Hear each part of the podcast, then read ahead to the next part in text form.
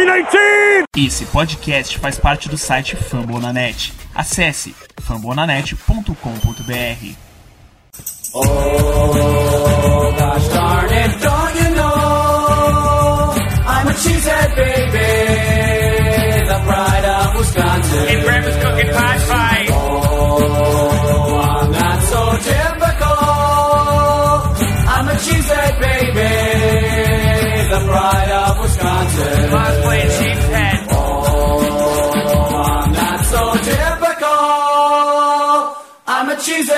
Baby, the pride of Wisconsin. Jim Bob, where the hell's my bowling ball? Est- Estamos entrando no ar com mais uma edição do Lambo Leapers Podcast, este edição 176. E viemos aqui para falar sobre o pós-jogo entre o Green Bay Packers e o Cleveland Browns. Vencemos mais uma, mas foi daquele jeito, naquele sofrimento. Enfim. É, e você que está curtindo a nossa live aí, é, aproveita, compartilha nas redes sociais suas. E tá, o, o, o Guto até aproveitou a deixa, ele ó, tá passando aqui, ó, na, na, na nossa, no nosso GC aqui. Então aproveita e siga a gente também nas redes sociais e, e compartilha essa live, que aqui a gente vai falar, destrinchar essa, essa vitória que foi apertada e que nos garante, por enquanto, a sede 1 da Conferência Nacional. É, Boa noite, Guto. O que, que, o que, que você achou desse jogo, seu destaque inicial aí? Cara, vamos lá, né? Primeiramente, boa noite, boa noite, Igor. Galera que tá com a gente. Acho que o destaque inicial é que o Special Teams foi relativamente bem. Né? Um jogo que a gente vai ter tanta coisa para falar dos outros. Do, do, das outras, dos outros dois lados da bola, né? Ataque e defesa. O Teams não comprometeu, foi seguro. E espero que continue assim, porque fazendo feijão com arroz acho que tá, tá suficiente aí para ter sucesso no restante da temporada e playoff. De resto, fica também o destaque pro Baker Mayfield, que ajudou bastante a gente com quatro interceptações. Tendo falta ou não tendo falta, vamos que vamos. Pois é, olha o que, que a gente veio falar, né? No podcast, o Special Teams não foi um problema, né? Que coisa, né? A primeira, primeira vez depois de tanto tempo que o Special Teams não foi um problema é, em um jogo do Packers. Enfim, é, começamos aqui, começamos aqui a debater alguns assuntos da pauta. E o primeiro que eu quero destacar aqui, Guto, é com relação é, à no geral do Packers.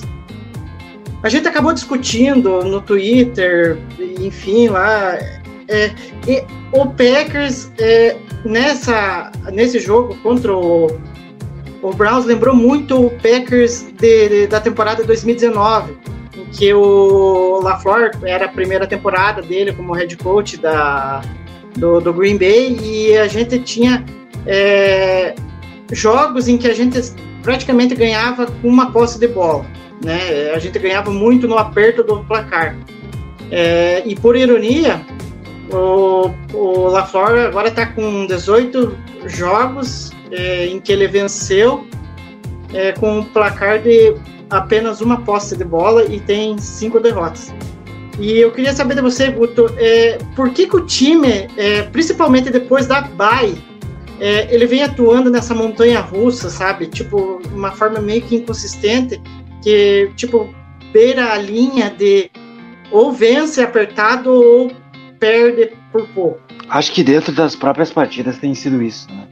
No jogo contra o Ravens e o jogo contra o Browns foram, foram assim, exemplos clá clássicos disso, que o time abre uma vantagem, fica confortável com ela e esquece de jogar o restante do jogo. Não sei o que pode ser, não sei se. Assim, a questão das lesões começa a atrapalhar, porque é, são muitas lesões e muitos jogadores chaves. E você também tem a questão de ser final de temporada, ou seja, o time está mais desgastado mesmo com uma semana de recuperação aí que todo time tem, mais a e tudo mais. São 17 semanas jogando, você nunca vai conseguir jogar todas as 17 em alto nível. Se pudesse, seria uma perfeição, a gente sempre busca a perfeição, mas isso é uma utopia. Então você tem aí alguns aspectos, né, que, que limitam esses fatores. E eu acho que o Packers estava fazendo tudo muito certo ali no jogo contra o Browns. Ah, tava tomando 219, tomou mais de 200 jardas corridas, foram 219 jardas corridas. Mas era o Nick Chubb. A gente tá falando de um dos caras que melhor produz na liga em questão de jogo terrestre. Ele é um dos melhores running backs da NFL, junto de Derek Henry e afins. Mas o Packers conseguia é, pressionar o Baker Mayfield, foram cinco sacks, foram quatro interceptações, então assim, a defesa apareceu nos momentos em que precisava aparecer e o ataque estava conseguindo uh, tava conseguindo colocar uh, o jogo em prática e tudo mais. O problema desse jogo especificamente em relação aos outros foi o tempo de posse de bola. Eu acho que a defesa, quanto mais ela fica em campo, mais cansada ela fica. Isso é fato, isso é comprovado. E isso ficou bem claro no, no jogo de sábado, sábado de Natal, né, lá no Lambeau Field. Então acho que foram aspectos assim bem chave, bem chaves que deixaram claro porque a gente sofreu tanto é, e ganhou no final ali com, com a interceptação. Não sei se você concorda, não sei se esse lado é mesmo por, essa, por esse caminho, mas é o que eu percebo pelo menos essas duas últimas semanas. Sim, é, o Packers é, é enfim, é, é, um detalhe que você falou que eu acho interessante destacar, eu acho que foi até o Zeke Cruz que eu acabei é, postando lá no Twitter, que ele falou que é o mais doido do, desse esporte, né? É, tipo, o Packers ter é, vantagem em, pass rating, né? A defesa ali, né? Cedendo é 115 do, é, do nosso ataque contra 55 do QB deles lá. Né? No caso, o Rodgers com 115 e o Baker Mayfield com 55. Aí você é, tem vantagem em sacks com 5. Aí você tem vantagem em turnovers com 4. Só que aí, no final do jogo, o time só ganha por dois pontos, sabe? É, tanto que o Rodgers, na entrevista, ele acabou falando: ah, a gente precisa fechar os jogos, a gente não, não pode ficar flertando é, é, em, em, é, flertando com a derrota desse jeito e colocar a defesa é, sempre para ela resolver, porque vai chegar um momento que ela não vai conseguir resolver. Ele até falou brincando que tipo a defesa ela envergou, mas ela não quebrou de novo, ela acabou salvando o time de novo, sabe? E tanto que naquele drive final do do, do, do, do, do, é, do, do Browns, tava me lembrando muito a, a, a campanha final do, do Vikings aquela vez até falei no Twitter, pô, se o, se o Browns cuidar dessa bola aí, eles vão levar até é, a, o range de, de field goal que eles precisam ali e vão bater o field goal e acabou a história, porque faltava dois minutos ali, eles iam queimar cronômetro. Só que a gente levou uma sorte de que o staff do, do, do Browns é muito incompetente, porque começou a colocar o Mayfield em situações de passe toda hora e abdicou da corrida. Então, daí, é, você, de tanto passar a bola, o Russell Douglas acabou fazendo mais uma interceptação e acabou decidindo o jogo, né? Russell Douglas, mais um nome aí, né? A gente falando muito do Devondre Campbell nos últimos, nas últimas semanas, mas o Russell Douglas é outro jogador que foi esnobado no Pro Bowl. Né? Mais um cara que tá é. jogando num nível, num nível muito alto. É, a, a, gente fala em Pro Bowl que é pelo menos um reconhecimento pela boa temporada do jogador. Acho que All Pro é, uma, é algo muito complicado ainda, tanto para ele quanto para o Campbell, mas o Pro Bowl acho que eles é, acho que eles conseguiriam encaixar ele ali. Ele, tá, ele tá jogando um nível muito alto, principalmente quando a gente precisa que alguém apareça. É pick six, a interceptação para ganhar o jogo, como foi nesse caso. E é o que o Rogers falou, né? Envergou, mas não quebrou novamente. Mas pode ser que na semana 17 contra o Lions em Detroit esteja ganhando por 14 pontos e a gente precisa da vitória para pegar esse de 1 e quebrar. Porque a defesa é um sistema reativo. A gente não pode chegar toda semana aqui batendo Joey Barry. Ah, a culpa é do Joey Barry, a culpa é do Joey Barry. Não posso fazer isso uma defesa que fica quase o jogo inteiro em campo. Cansada e que pressionou o quarterback quando precisou. Teve sec do Preston Smith, teve dois do Russian Gary, tá jogando um nível muito alto. Teve a secundária aparecendo, teve interceptação pro, pro Raso Douglas duas vezes teve interceptação do Shannon Sullivan. Então, assim, teve do Tyron Savage também. Então, assim, uma hora ela vai quebrar porque é um sistema reativo. Até as melhores defesas quebram. A gente tá falando de uma boa defesa nessa temporada. Então acho que, principalmente no lado final ali do jogo, o Packers deveria ter corrido mais com a bola, pegado mais a bola pra, na mão do Dillon, que eu acho que ele conseguiria conseguir os first downs. Entendo que a linha estava baleada, teve Ben Braden jogando, que inclusive entrou hoje na lista de Covid. Acabei de ver a informação aqui, são mais de 521 jogadores que entraram pro Covid só nesse mês dentro da NFL, muita coisa. Então, é, a linha ofensiva também está com, com problemas, mas ainda consegue se manter. O Stenavich vem fazendo um bom trabalho. Acho que faltou alguns ajustes que o, o Beto LaFleur tem feito tão bem nessa temporada e nesse jogo não fez, né? Segundo tempo foi totalmente diferente do primeiro, foi pior do primeiro, inclusive. É, é, isso é uma coisa que me preocupa, né, tipo, nessa reta final da temporada e espero que ele consiga ajustar essa inconstância, pelo menos nesses dois jogos finais da temporada regular, porque é, é, playoffs é outra história. E, tipo, você ficar tipo, nessa linha tênue entre uma derrota por placar apertado e uma vitória por placar apertado é, tipo, é, é muito perigoso. E, tipo, é, se você como, comete um erro, é, você acaba perdendo. E querendo ou não, é, um, é uma coisa que o LaFleur tem que melhorar, sabe? É, eu sei que até ele falou assim, ah, mas eu não vou reclamar dessa vitória que a gente, que a gente teve. Eu, eu teria que reclamar de, um, de, um, de uma derrota. E, e, eu, sei lá, enfim, cada um tem sua percepção, mas pelo menos para mim, meio que deu uma subidinha no salto ali que ele tem que, pô, vamos corrigir as coisas aqui para a gente não ter risco de ser derrotado de forma até surpreendente. É, enfim, mas seguindo a pauta, é, o Aaron Rodgers é um cara fora de série, a gente sabe, e ele estava em busca de um recorde que, nossa, é um, um feito e tanto, né, que, que, que ele estava perseguindo, e contra os Browns, ele acabou conseguindo, que foi é, ter o, o passe de número 443, passando o Brett Favre em em passes para TD. É, e para você, é, Guto, é, foi um, um, tanto especial ver o Rodgers, né? Eu acho que o momento dele, né, é tão bom e ele quebrar esse recorde do Flávio, acho que é, diz muito de que ele pode concorrer a esse prêmio de MVP, né? Neste momento, Aaron Rodgers será MVP pela segunda vez. Neste momento, são quatro interceptações, é, é até ridículo fazer isso. Mas comparar ele com o Baker Mayfield em questão de interceptações, é, tudo bem, os dois quarterbacks não estão 100% saudáveis. É, eu vi muita gente batendo pau no Baker Mayfield no final do jogo. Eu acho que não é esse o caminho, eu acho que ainda tem que dar um pouco mais de tempo, porque, cara, o Mayfield todo ano é alguma lesão importante, seja na linha ofensiva, grupo de recebedores, ou ele mesmo, né? Ele sofreu Covid esse ano com lesão. E aí, é, 492 tentativas de passe desde a última interceptação. O cara tá jogando num nível altíssimo. Há duas semanas era o Tom Brady, agora é ele.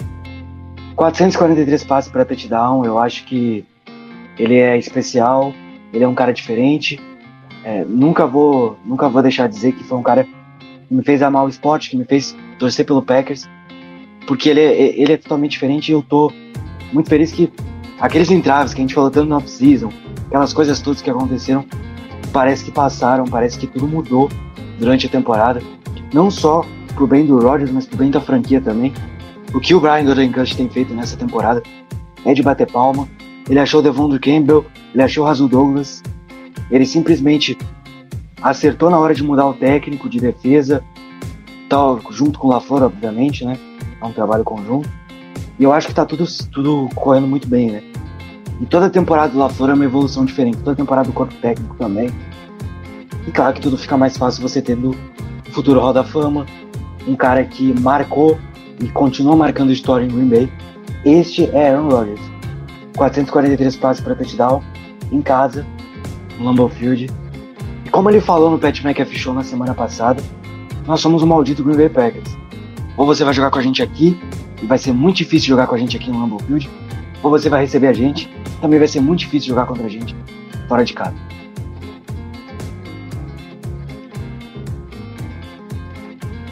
Não, e, e o Rodgers não tem nem o que falar. Ele, ele, ele- esses últimos jogos aí que ele tá tendo é uma coisa absurda. É, tava vendo uma estatística, até compartilhei acho que agora de tarde lá no, no Twitter, em que ele se tornou o segundo é, jogador com mais, é, com mais passes para TD e nenhuma interceptação no intervalo de cinco jogos. E ele só ficou. Ele empatou, mas só que eu não sei com quem que ele empatou, porque não, não disse quem. E daí o único que tá na frente é o Russell Wilson em 2015, se não me engano. Com 19, 19 TDs e nenhuma interceptação no intervalo de cinco jogos. Então, para ver que o nível do, do Rodgers é uma coisa assustadora, né? E, e o mais louco é que ele tá jogando é, com o pé quebrado, né? Com uma lesão no pé. E, e continua performando, nossa, de uma maneira assustadora, né? É, e com a linha ofensiva, com todos os seus problemas, porque querendo ou não, a gente estava projetando uma linha ofensiva é, com. Deixa eu agora lembrar de cabeça aqui, mas enfim, é, seria o Bakhtiari, Elton Jenkins, Josh Myers. É, ah, Rooney Aí, e Turner. agora, Rooney e Turner, isso, bem, Isso. bem lembrado. E a, e a gente foi para esse. Pode falar, Guto. Não, eu só queria dizer que, inclusive, né? Antes que a gente esqueça, ou às vezes nem dê tempo de falar, que achado foi o John Rooney, né? Porque tá jogando num nível absurdo. Tá jogando tão bem quanto o pai dele jogava na NFL. Pode prosseguir. Uhum. Não, é verdade, o Rooney, nossa, tanto que na época do draft eu me lembro bem que ele caiu muito na- no draft, na- em que ele foi escolhido pelo Packers e, e tanto que o pessoal falou na época, falou assim, ó, o Packers está dando uma, é, tendo uma escolha que vai ser um estilo no futuro, porque o cara é bom e agora ele está dando resultado. E então, daí falando com relação à linha, é, a, a gente tinha projetado ela de uma maneira, os jogadores titulares, e agora a gente tá com uma formação totalmente diferente, que é o Yoshi Nijima, o. Agora o Royce Newman, o Lucas Patrick, o Rooney e o Dennis Kelly. Olha a formação, ela, ela mudou totalmente. E mesmo assim a linha ela tá tendo uma constância. E querendo ou não, até coloquei na pauta, Guto. Nesse jogo, acho que ela foi o menos dos problemas desse ataque, porque é incrível como ela tá performando bem. O Rodgers não foi sacado. Primeiro jogo da temporada, que ele não foi sacado, não chegaram nele. Houve pressão, mas eu diria que o Miles Garrett se encontra nesse momento no bolso do Nijman. O que é uma coisa que não é fácil de se fazer. Você tá falando de um cara que concorre a Depoy, eu, eu não acho que ele vai ganhar o prêmio, eu acho que, que vai ser o TJ Watt, e merece também o TJ Watt. O, TJ Watt a- o, o Garrett tá jogando com uma lesão na virilha, e o TJ Watt tá jogando com duas costelas quebradas. É, eu acho que, que vai ser o TJ Watt, mas mesmo assim é o Miles Garrett. É um dos melhores pass rushers da NFL nos últimos anos. Ele é um nível absurdo. Mas, cara, o Nijman chegou, mostrou as suas características físicas, que, que é o ponto forte dele, e segurou um cara que, que é elite. E a linha defensiva do, do Browns, no todo, ela também é muito boa, tem Modern enfim. E é uma linha defensiva bem, bem forte. Ah, me surpreendeu realmente ao trabalho da, da nossa linha defensiva, da linha, nossa linha ofensiva, contra a linha defensiva dele. Eu acho que isso ficou bem nítido na partida. E é aquilo que a gente fala, né? Sistema, a gente bate na tecla do sistema, do Stanavich e tudo mais. Trabalho bem feito, né? E, e eu que achava que não teria como melhorar, porque a gente tinha um ótimo, excelente, um excelente técnico de linha ofensiva, que agora está no Browns, e veio o Stanavich, né? A gente não conhecia. É, na época até li algumas matérias sobre, é, mas é aquilo, o sistema com a pessoa certa encaixa. Sim. Não, e, e- e olha que o que é o mais louco, né? É, até tava vendo, e não foi a primeira vez, o Rogers é, elogiando o- os jogos do, do Nijma, né? E, e o tanto que ele evoluiu, e tanto que eu até tava vendo uma frase que ele falou que é, o Nijman ele, ele conseguiu evoluir ao ponto de se tornar um left tackle sólido, né? Tanto que o Bakhtiari, eh, em conversas com o Rodgers, sempre falou dá para acreditar nesse cara aí porque ele vai dar um bom jogador de, de linha ofensiva.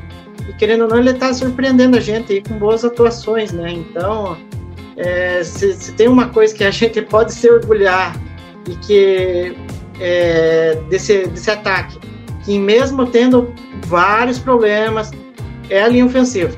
É incrível como que a linha ofensiva está atuando nessa temporada. Enfim, vamos seguindo aqui a nossa pauta. É... Alguém imaginaria que o Lazar ia receber o passe 443 do Rodgers? Porque eu acho que nem eu e nem você, né, Guto?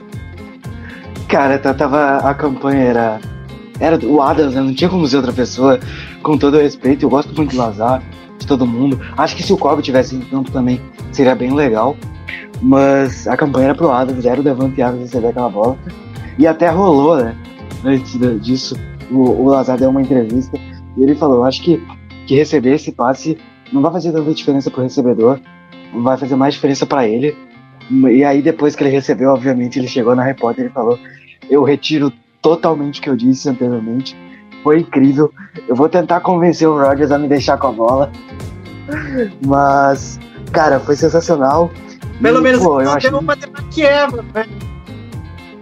Deu a bola pro torcedor. É. Ele, é. ele foi gente. Bem... Não, bem pelo contrário, ele devolveu a bola pro Rodgers e ela foi levada lá. Tinha até, acho que a marca 443 ali na bola e tal. É... Sobre o Lazara, na jogada achei bem legal o esforço que ele fez para fazer o touchdown. É... Foi uma jogada de ali quase na linha de 10 jardas, então ele ganhou mais um pouco no corpo ali bateu no Pilo e foi. Mas, cara, eu não esperava. É, nossa, é, assim, fiquei até com. Fiquei até marejado, porque, pô, é muito bacana ver isso, ainda mais ele jogando em casa. A mensagem do Favre depois. Enfim, foi um misto de emoções ali.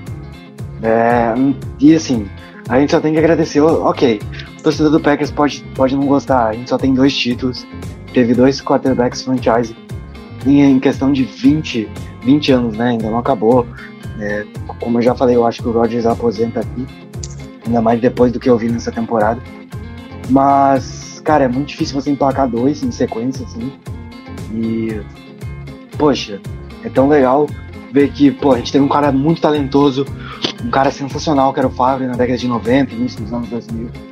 E aí vem o, o Aaron Rodgers e consegue fazer ainda melhor, porque é um cara muito técnico, talvez o jogador mais técnico que que a NFL já tenha visto. Um cara que cuida tão bem da bola, que não tem medo de jogar a bola fora, que, que sente, sabe sentir a pressão, sabe se movimentar no pocket. Eu, eu digo e repito, é o quarterback, é o melhor quarterback que eu vi jogar na NFL. E é, tipo, Mahomes é incrível. Eu consegui ver o final da era Peyton Manning, um pouco ali no Broncos, já quase mais a carcaça. Mas que eu vi, Aaron Rodgers foi o melhor. E isso não é demérito nenhum, né? Eu acho que tem que saber dividir entre maior e melhor. O Rodgers foi o melhor. O Tom Brady foi o maior por tudo que conseguiu conquistar.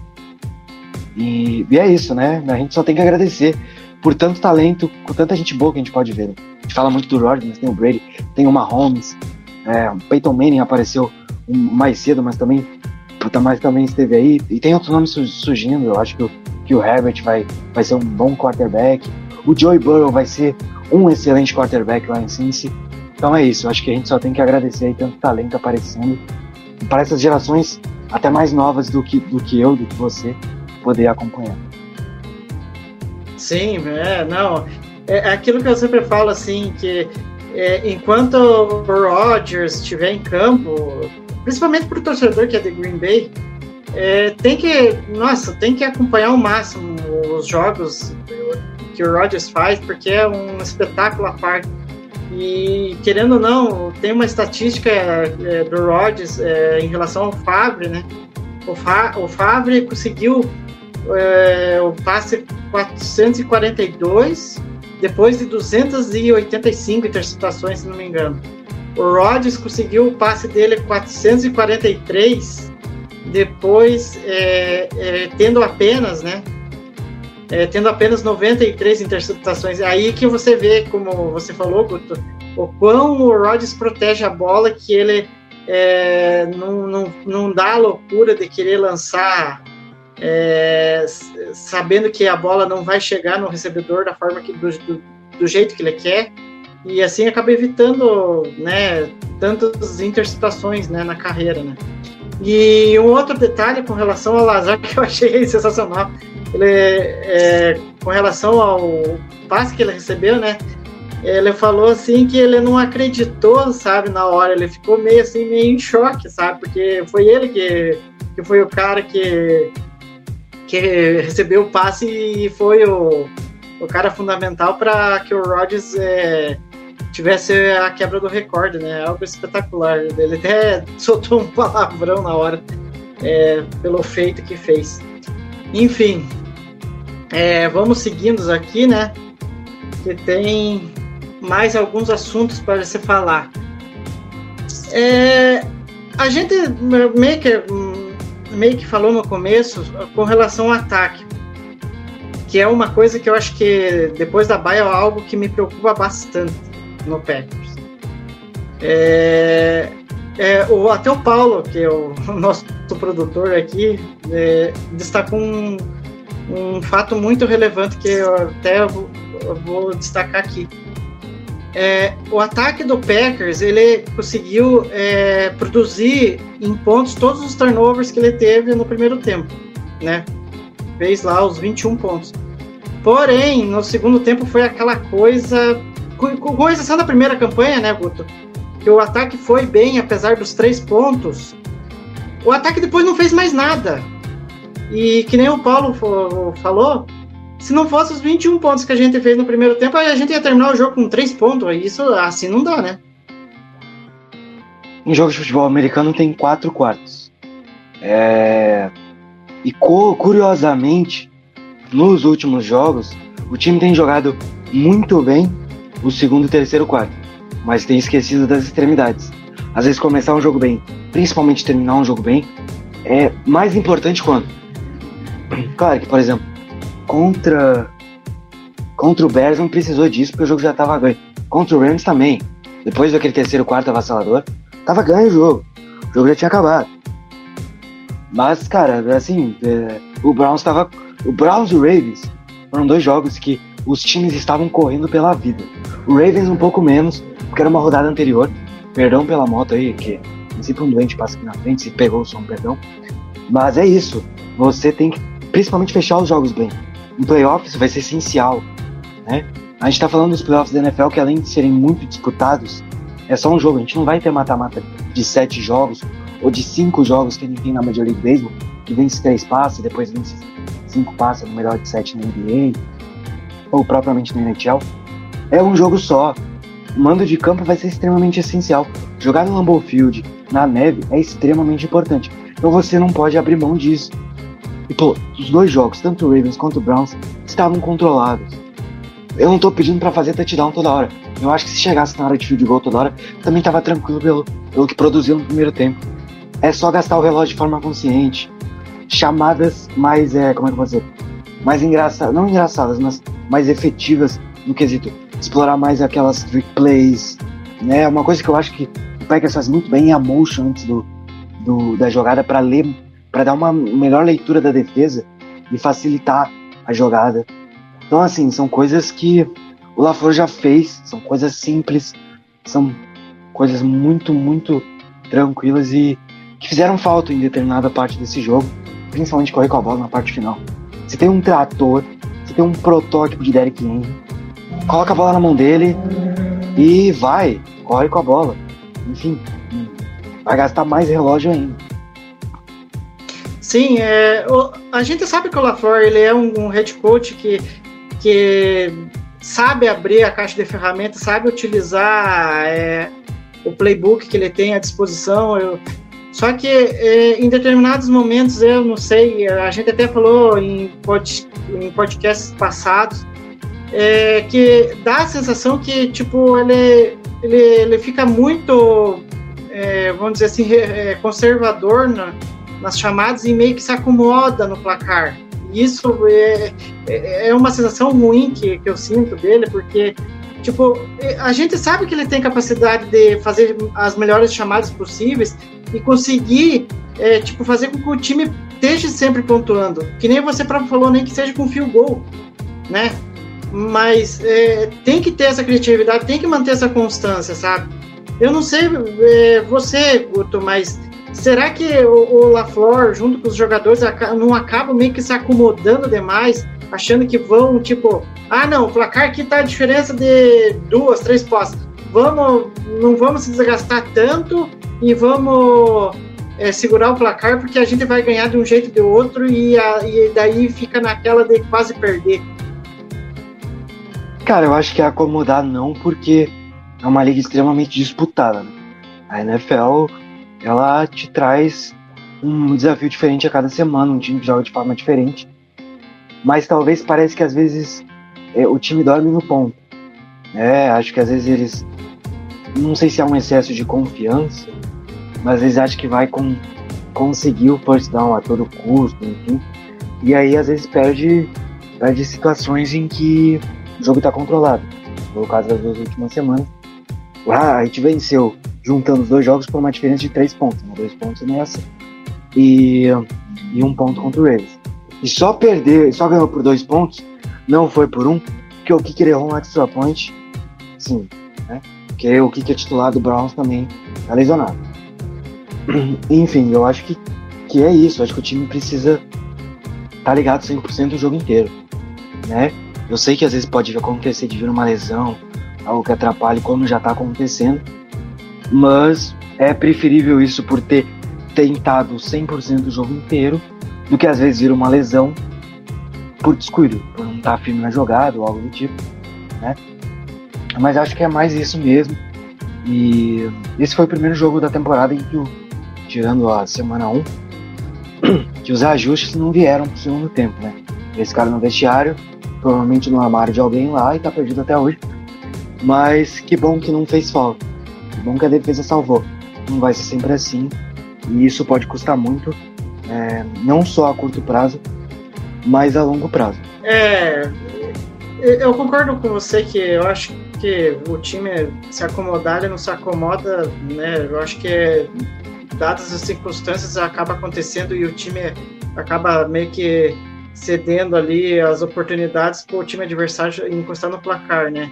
Tanto que eu acho que o, o se não me engano, o Amos, numa entrevista, ele acabou reconhecendo isso, que é, o time tem que entrar 100% focado, porque independente de quem tiver do outro lado, o outro lado vai querer vencer você, né? Enfim.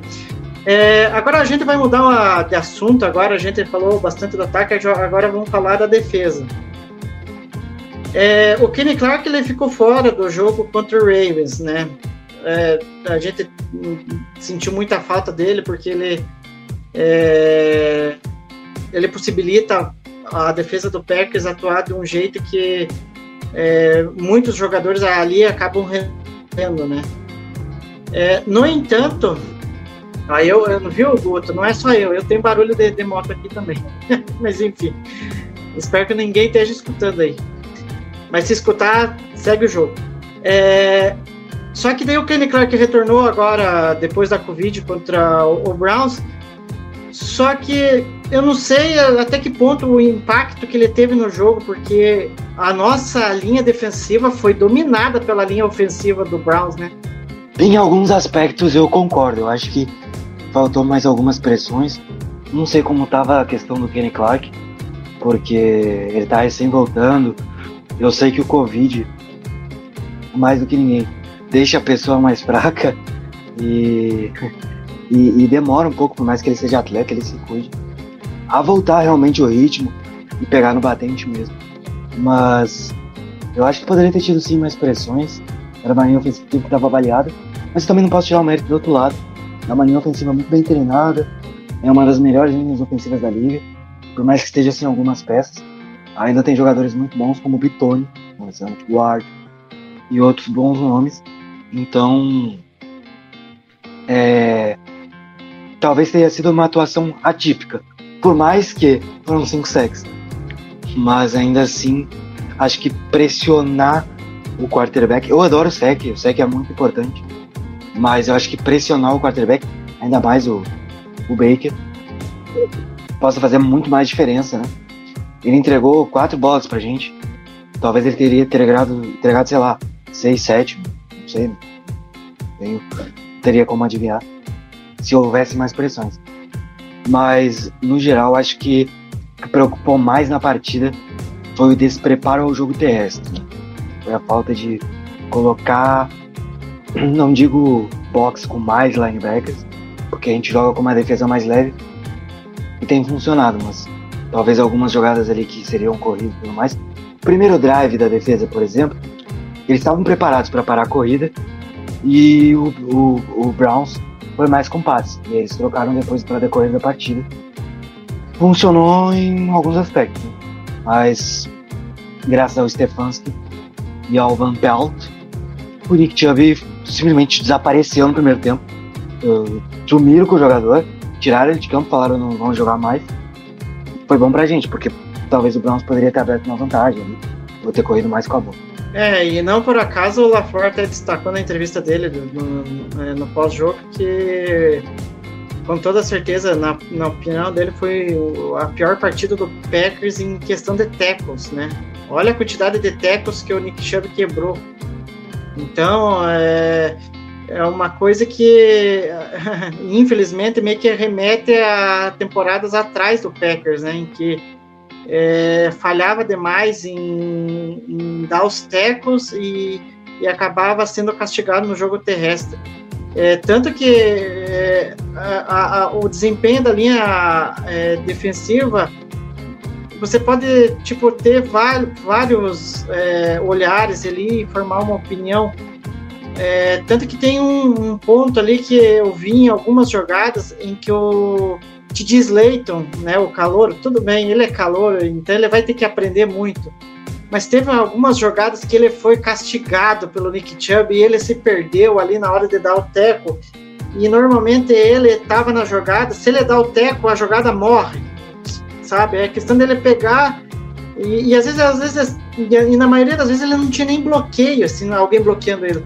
Era questão dele pegar e tentar taclear a jogada e acabava a jogada. E no final das contas ele meio que se perdeu e o Nick Chubb se aproveitava e ganhava até a, a primeira descida ali.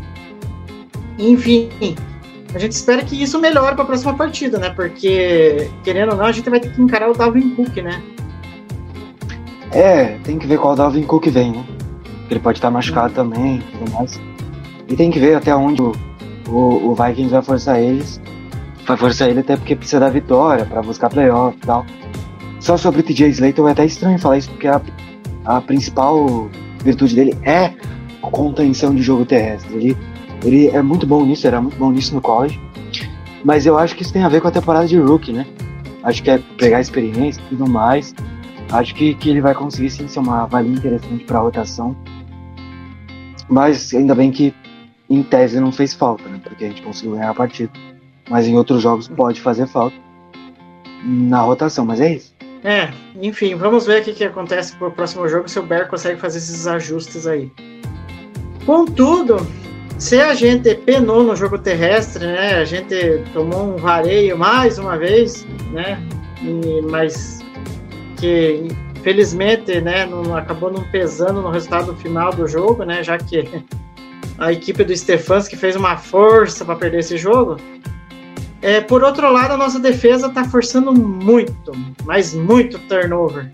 E isso, querendo ou não, é um, é, é um dos, é, como que eu posso dizer, um, uma das coisas que eu mais gosto de uma defesa é forçar turnover.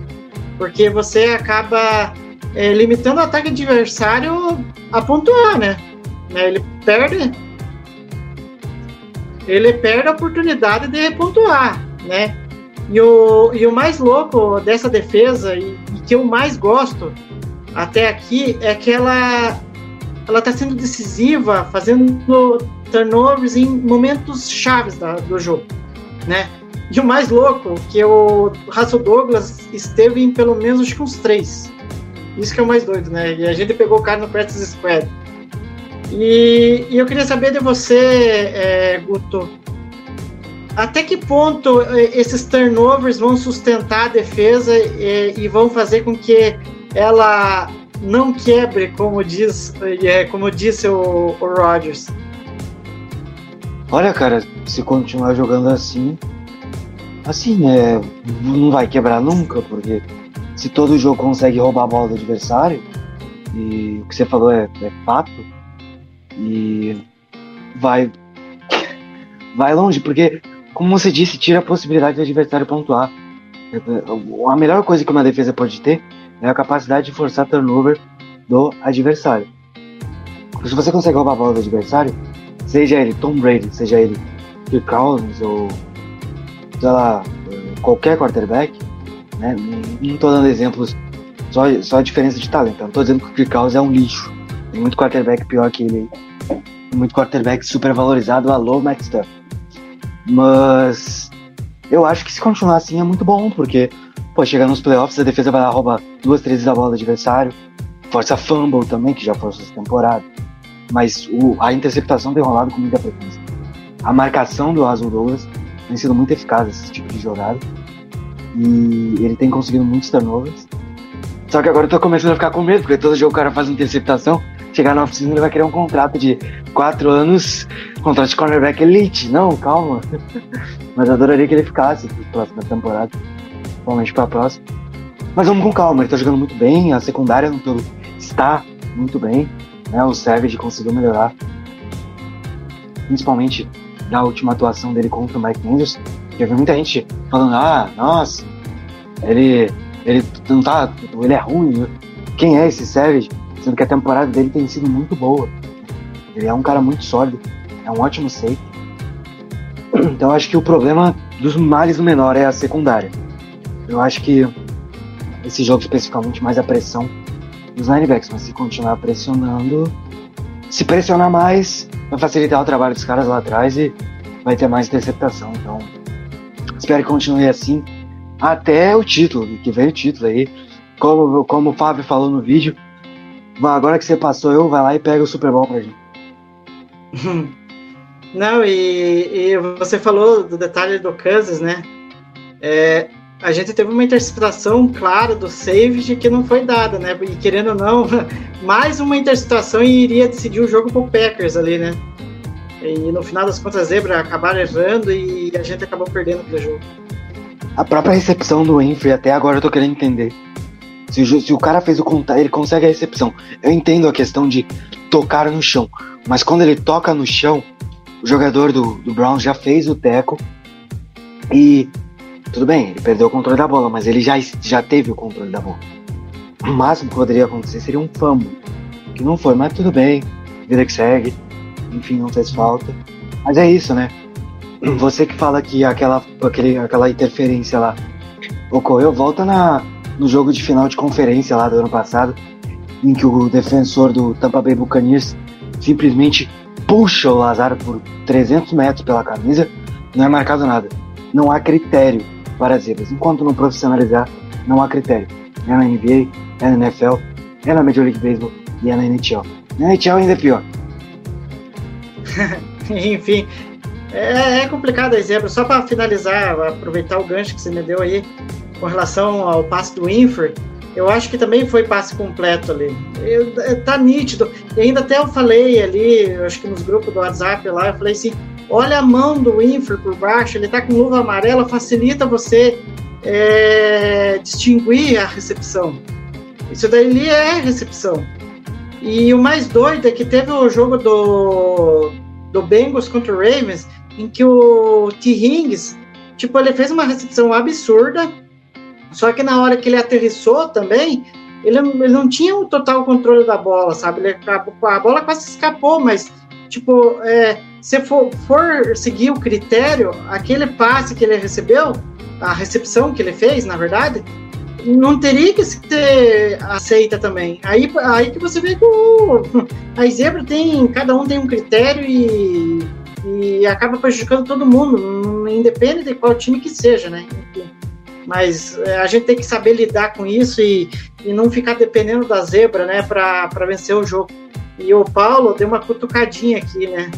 Uh, quem está acompanhando a nossa live aqui, ele deixou aqui é, a frase dizendo que o padeiro, é, o Baker, como o Baker Mayfield é conhecido, diz que é ele que entregou as quatro interceptações. Então, é vida que segue, né? Sendo que duas foi do Raço Douglas, que é o nosso próximo assunto, né? Muito está se discutindo, Guto, a respeito do, do Raço Douglas, que o cara ele chegou, ele tá tendo atuações que a gente nem esperava, sinceramente eu não esperava. É, e o mais louco é que o pessoal do, do Panthers lá, que, que cobre o Panthers aqui no Brasil, né? Um dos perfis, acho que é o Keep Pound, se não me engano, falou na época: olha, confie nele, porque ele é bom, sabe? Ele é bom, ele jogou aqui, jogou pouco, mas ele demonstrou que é bom. E não é que o cara chegou e tá, tá fazendo a história dele no Packers. E, e o mais louco é que ele bateu uma marca que não acontecia desde 2010 no Packers, de fazer três interceptações seguidas dentro do Lambeau Field. Eu não sei mais o que dizer. Esse cara é um playmaker, Gu? Vem sendo, vem sendo um playmaker. Continue assim. Vai ser fundamental na sequência aí.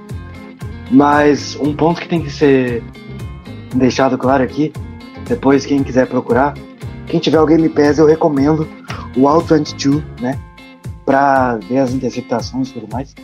Aquela segunda interceptação de um cidadão chamado Baker Mayfield, do Shannon Sullivan, aquilo lá é muito tosco, velho.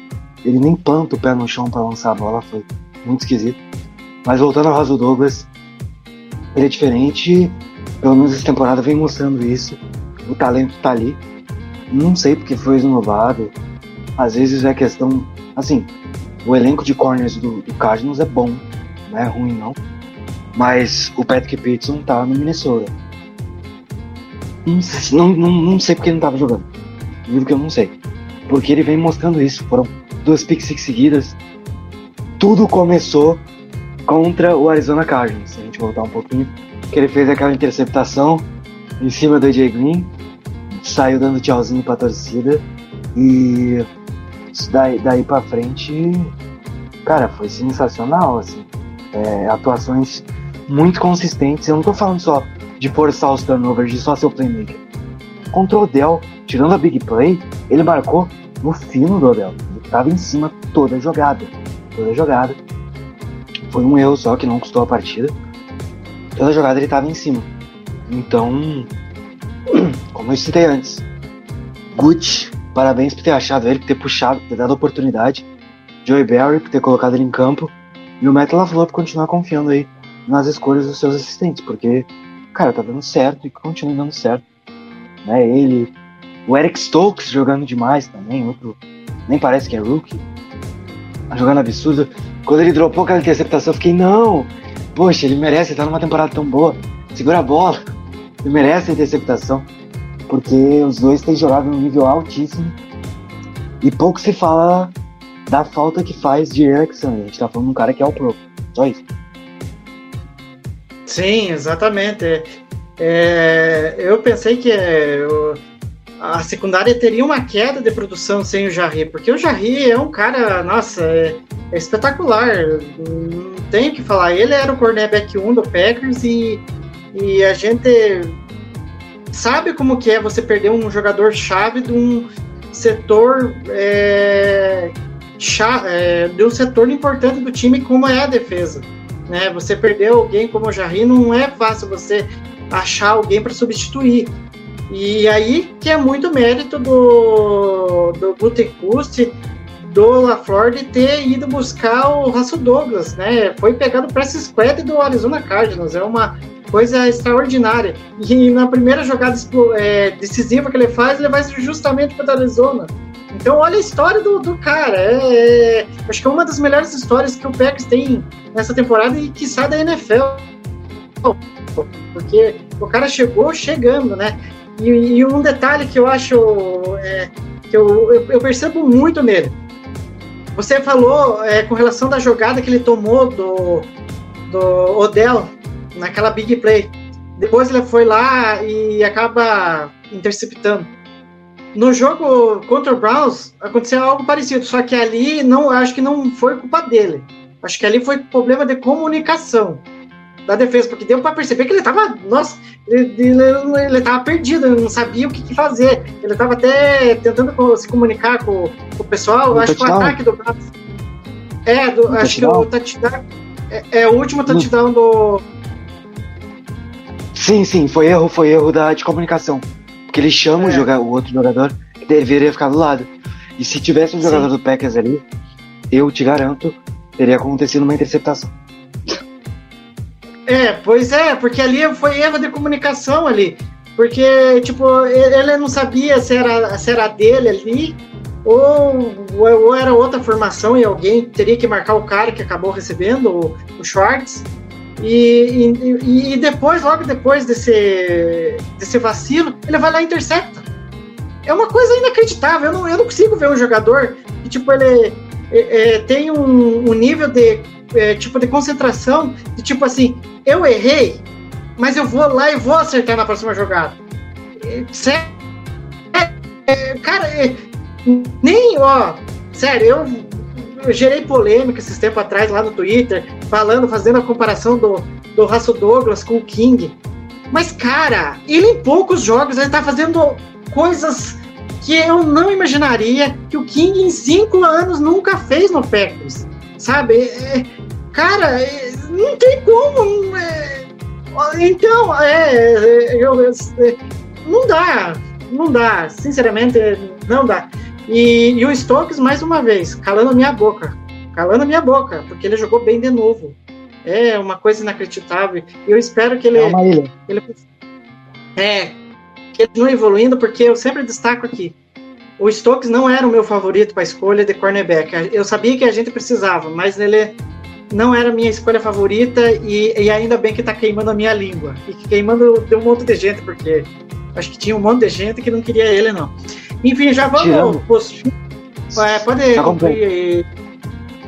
Tirando o Micah Parsons, que, que é um extraterrestre, é uma pessoa de outro planeta, jogando na defesa esse ano, você tem três caras bem nítidos para concorrer ao Defensive Rookie of the Year, que é o Eric Stokes, o Patrick Surtain, lá em Denver, jogando um nível altíssimo também. E claro, para mim quem vai ganhar é o Micah Parsons, porque o Micah Parsons, sinceramente, o cara joga de linebacker e ele vai lá e pressiona o quarterback no mesmo nível, não tem como comparar. O Micah Parsons vai ter. Então, tirando isso, são os três melhores rookies pra mim. Só que pouca, pouca gente vai falar, talvez, do, do Eric Stokes, porque o Eric Stokes não faz. Não não é um cara tão de big play, mas ele é um cara que protege muito bem o que tem que proteger. Eu, eu falei uma ilha porque ele realmente é uma ilha. Ele tem conseguido se firmar muito bem ali na defesa. E, cara, é, isso bate mais uma vez na tecla que draft não é ciência exata e que, às vezes, o ambiente favorece muito mais o jogador do que o jogador, do que o jogador favorece o ambiente. Ah, claro que se você trazer um cara com uma cultura vencedora e dar armas pra ele, você vai conseguir montar um bom time. Se você só tiver escolha de primeira rodada, óbvio que você vai montar um time bom. Se você tiver escolha um, você vai pegar os melhores caras e fica mais fácil de montar um time. Como o Bengals, que teve Joey Burrow, depois trouxe o, o, o Chase. São dois caras fantásticos. Jonah Williams também, mas é um processo demorado, né?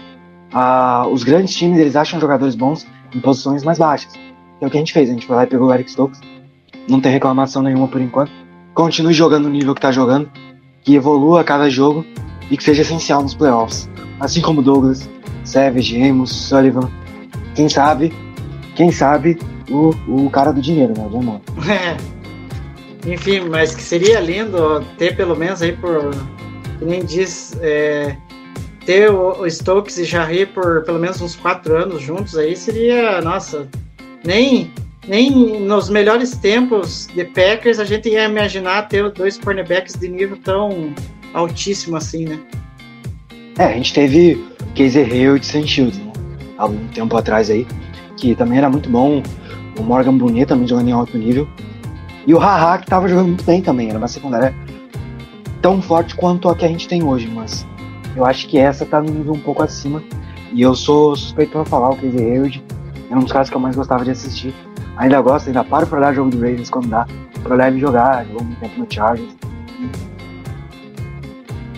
enfim, já que a gente é, destrinchou um pouco da defesa aí, é, Guto, te, é, o torcedor do Packers sempre reclamou, ainda reclama, chora, é, se irrita é, com esse setor do time.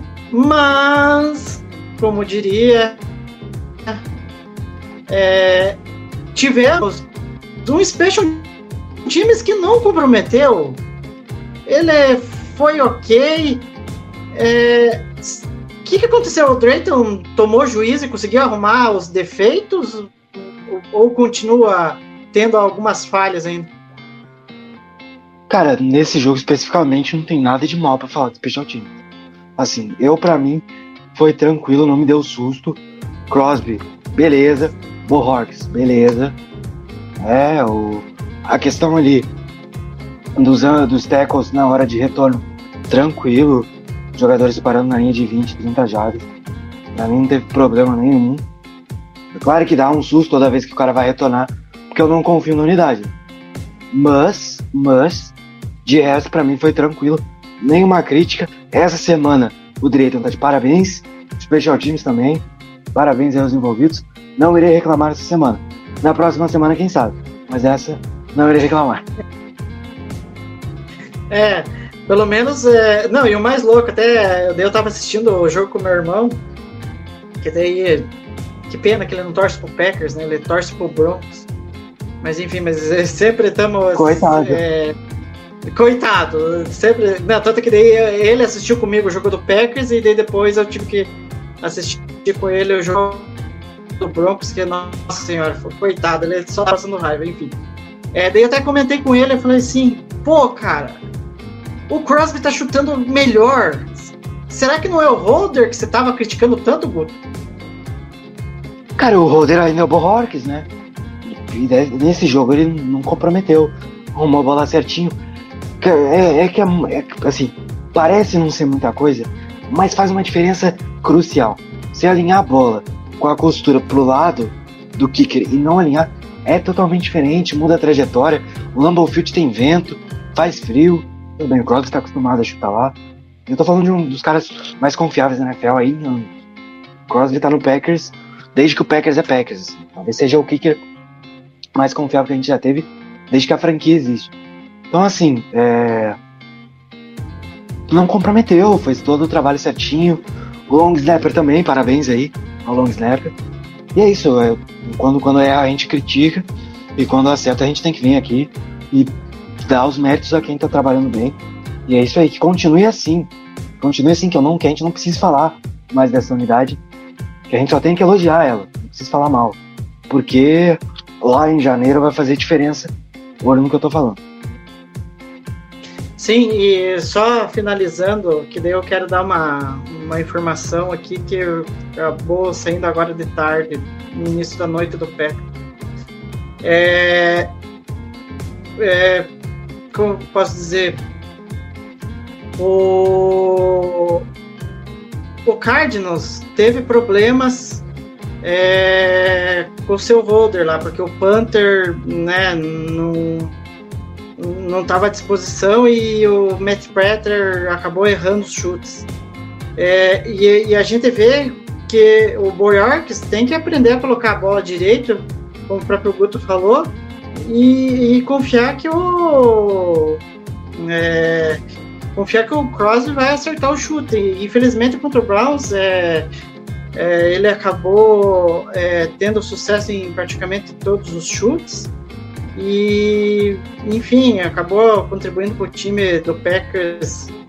É, acabou acabar vencendo é, acabar vencendo a partida, enfim.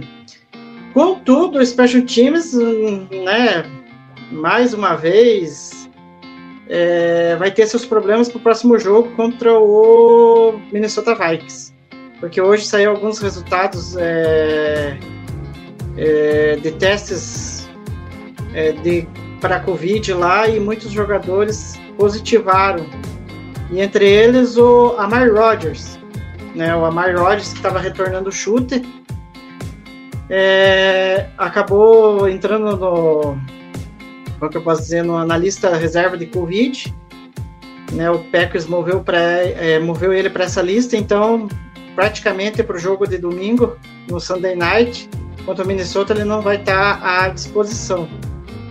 É, e com isso, o Botecoso até falou que vai ter que ir atrás de alguns jogadores para para evitar que o Packers seja pego de surpresa e tenha muitas é, muitos, muitas baixas por causa do Covid. Tanto que de fora é, o Packers teve que ir atrás de um retornador. E o retornador pode ser, né, que eles testaram hoje, é o Demonte, de, Demonte Dedmon, que é da CFL. Os números lá são até que interessantes, mas enfim, vamos ver como que eles se encaixam no special time do Packers. É, que são 27 jardas de, em cada punch, em cada punch retornado, e ele marcou 3 TDs, e em retornos de kickoff ele teve uma média de 15 jardas e marcou dois touchdowns. Enfim, é, vida que segue e e enfim, só, só ficou eu aqui na live porque o Guto caiu. E já que já estamos na reta final do programa, é, quero agradecer quem quem é, quem acompanhou a nossa live, é, quem vai ouvir a gente no futuro aí, é, um tudo de bom e é, vamos para o próximo jogo, né? Vamos ver aí para a gente gravar a próxima live para fazer um preview do próximo jogo contra o Minnesota Vikings. Olha lá. Voltamos, Guto! Olha lá! Eu tô quase encerrando! Mas enfim, é, já, já aproveitando. Apertei o botão errado ali, é isso aí. Paulo acontece! Acontece. Mas enfim, só. Pra, é que eu tava falando aqui enquanto você tava tentando. Eu, eu ouvi, eu ouvi você falando do detonador e tudo mais. Uhum. É, e o que, que você acha? Será que esse cara vai ser, pode ser um pouco melhor que a Amari Rodgers? Cara, o Amar Rodgers não é retornador, né? Começa por aí. Então qualquer coisa vai ser melhor. O Amar Rodgers está sendo usado de forma errada. Ele não comprometeu a última partida, quem sabe se adapte à função. Ele não é retornador. Né? Mas vamos ver, pode ser um jogo. O cara pode estourar, fazer um touchdown retornado, de retorno, de punch ou de, ou de kickoff. Se isso acontecer, ah, fica aqui a credibilidade que a gente vai mudar o nome do perfil para conseguirmos um touchdown de retorno Brasil, porque isso é uma coisa extremamente rara do Packers. Mas enfim, né, cara, vamos torcer para que dê tudo certo aí. O, o outro jogador, que era em, em, tese a única coisa boa de Special Teams, que era o, o, o francês lá, o, o, o, Chan, o Chan, Chan alguma coisa, ele também tá na lista de Covid. São vários jogadores com Covid aí na NFL geral. Mas é isso. Tem que lutar com essas coisas aí, não tem jeito. É, é, é vamos, vamos ver o que acontece. Se ele vai. Ele, o, o, o Deadmon, ele fez testes é, com o Packers lá. Vamos ver se ele. Provavelmente ele vai ter que ser promovido, vai colocar quem? Né? Porque tava vendo, era só o, uma das opções era o Sullivan. Não, não. Vou colocar eu daqui a pouco de atonador. Enfim, e não, eu vi pelos números dele, ele teve cinco touchdowns ao todo, né? Então, é uma coisa. Enfim, vamos ver o que acontece. Vamos ver. Eu tô pedindo só um. Tô pedindo só um. Tô pedindo nada aqui, só bons retornos.